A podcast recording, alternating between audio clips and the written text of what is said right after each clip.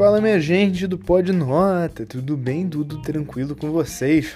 Tá, então, esse aqui é um episódio express, tipo, super assumo de rápido sobre a matéria de filosofia. Então, minha gente, é, presta atenção porque vai ser rápido, vai ser bem corrido. Uh, então, vamos lá tá? A nossa matéria de filosofia é Kant, ou seja, grande filósofo Immanuel Kant, tá? O Kant, ele foi um grande revolucionista na parte da filosofia, ele foi um outro marco na história da filosofia, tá? Então ele, assim, é, cara, mudou toda a perspectiva de etimologia, toda a parte de ética, então ele mudou coisa pra caralho. Então é importante que você fique aqui, preste atenção e vem junto comigo tá? Kant, o que aconteceu? Kant, uh, ele publicou vários livros, mas o livro que a gente vai estar tá analisando principalmente aqui vai ser o Crítica da Razão Pura, tá? Foi um dos primeiros livros dele, tá? E ele fala assim, cara, sobre toda a relação de etimologia e sobre a parte de lógica e a parte de ética também. Ok, então agora a gente vai começar falando da parte do criticismo em Kant. O que é o criticismo em Kant? É a parte em que ele jogou o empirismo e o racionalismo um contra o outro. Então a gente tem que considerar o seguinte: o mundo estava num caos entre racionalismo e empirismo, tá? Porque assim, tinha filósofo que apoiava o racionalismo, tinha filósofo que apoiava o empirismo, e são duas formas meio que opostas de teoria do conhecimento, de de como que se estabelece a relação do ser humano com o conhecimento, com o objeto, basicamente, né? Quem que é o, o quem que toma atitude na relação de conhecimento, se é o objeto ou se é o sujeito. Então o Kant ele botou lá o, né, em cima da mesa, né, para não falar mais o que, e aí ele resolveu esse problema com a teoria do conhecimento dele, com a etimologia dele.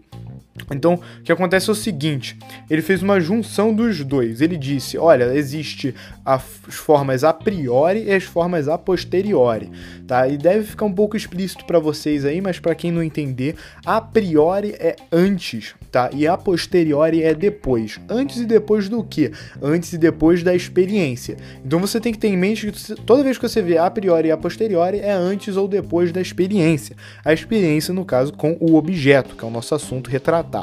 Então você tem que tomar cuidado com o seguinte, tá? Existem as formas a priori, ou seja, antes da experiência. O que, acontece com a pessoa antes da experiência? No caso, a gente vai tratar de alguns conceitos bem ah, abrangentes de Kant que vão retratar como que o sujeito, como que a pessoa consegue observar tudo que está em volta dela para conseguir chegar num conceito a priori tá? Vou, vai ficar claro para vocês. Então o que acontece é o seguinte: as formas a priori é a sensibilidade, uma das formas básicas de conceito assim para você chegar uh, a entender um objeto é uma sensibilidade, no caso sobre o espaço ou sobre o tempo. O que é uma sensibilidade? É o que realmente você consegue sentir com os seus sentidos uh, primários, no caso o espaço e o tempo. Então você consegue ter uma noção básica de onde é que você está e de onde é que está contextualizada aquela sua interação. O tempo, quando que essa interação, quando que esse seu objeto, quando que você está localizado na linha do tempo, ok? E isso são as intuições, são as suas intuições pessoais ou gerais sobre aquela interação que você tá tendo, que você vai ter com o objeto, tá? Beleza?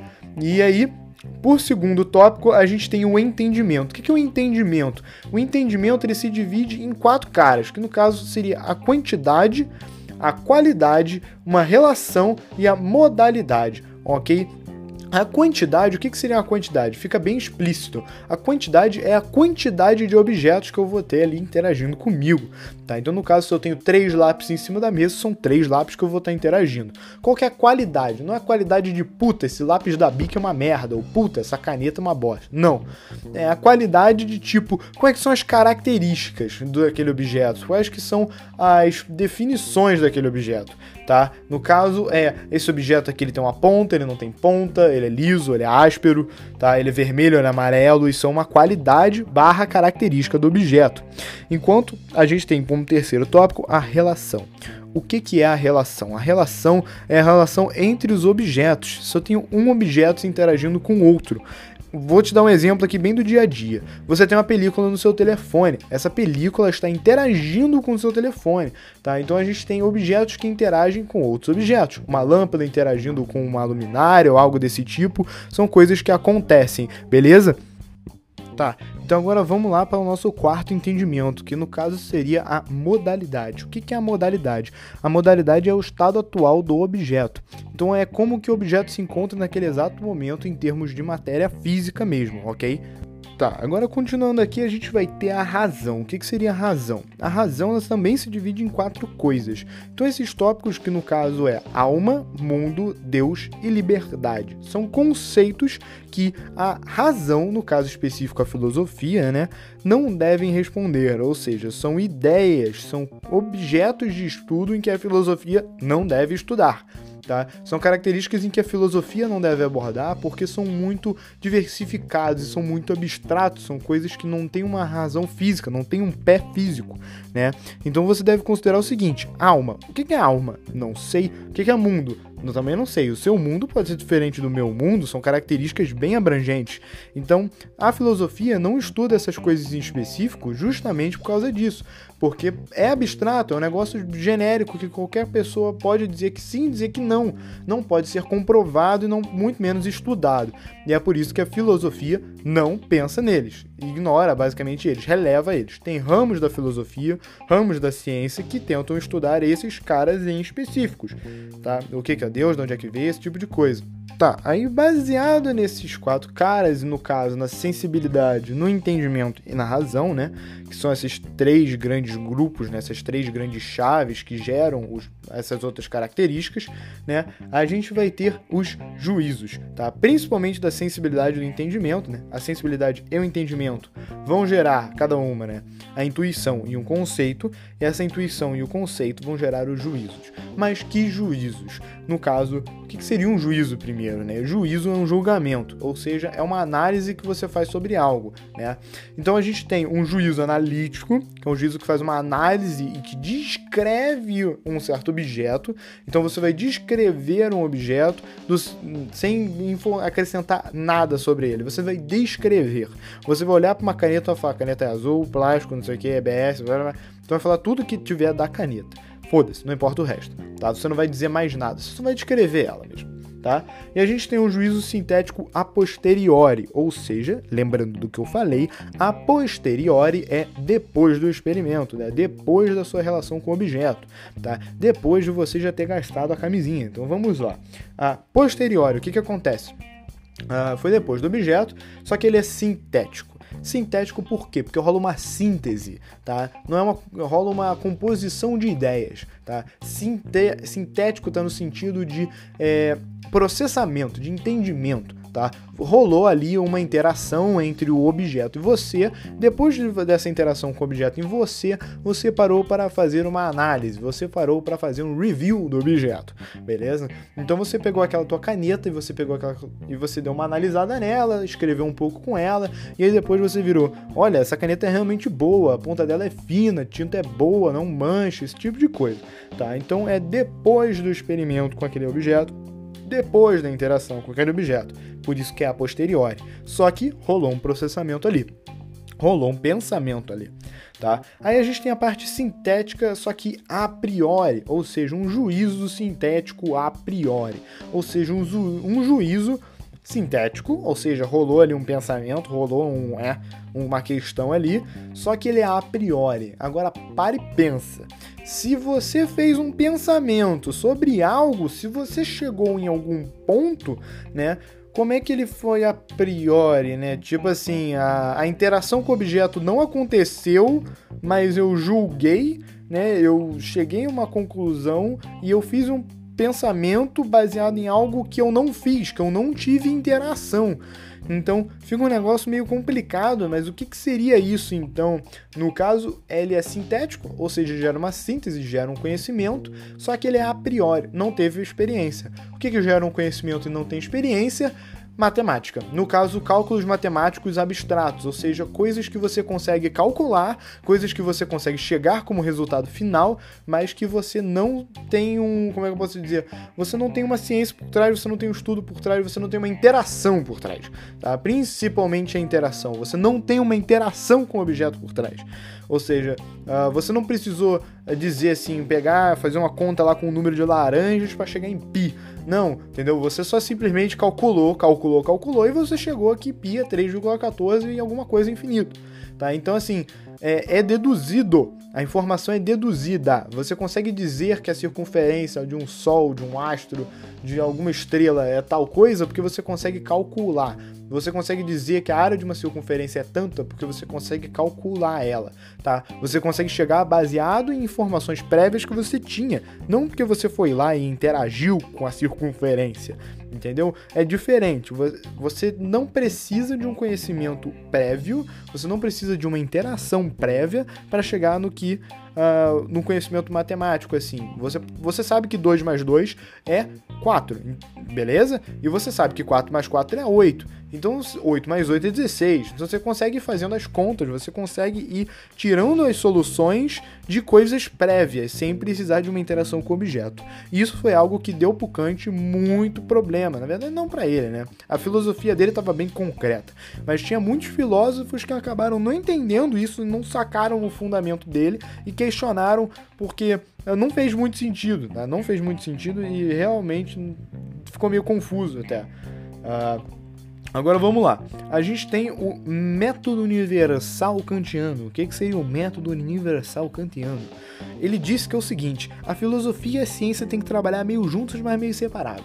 Mas como assim você me pergunta? Meio junto por quê? Porque a filosofia vai gerar o método científico. A filosofia vai gerar o método científico que a ciência vai usar. Por isso que é método científico. Beleza? Deu para entender? Sacou essa parada agora? E aí o negócio é o seguinte: a filosofia vai produzir através dos juízos, através, no caso do juízo sintético, tá? Do juízo sintético a posteriori. Então, no caso, a filosofia vai gerar o conhecimento, a, vai gerar o método científico e a ciência vai utilizar esse método. Por quê? Por que a ciência não pode gerar o próprio método? Porque senão ela cairia num chamada tautologia. O que é a tautologia? É quando a, o a próprio objeto de estudo gera a forma com que ele vai ser estudado. Basicamente isso. Tá? Você gera o seu próprio erro. Então a ciência nunca vai poder gerar uma forma, um método científico, porque ela mesma está gerando a forma dela obter conhecimentos. Então isso é errado, isso dá cagada, tá? Então é tipo assim, ah, você tentar contrair a tua mãe, mas sem muitos argumentos, e aí tua mãe passa a te obedecer. Não faz sentido, tá? Não faz sentido nenhum.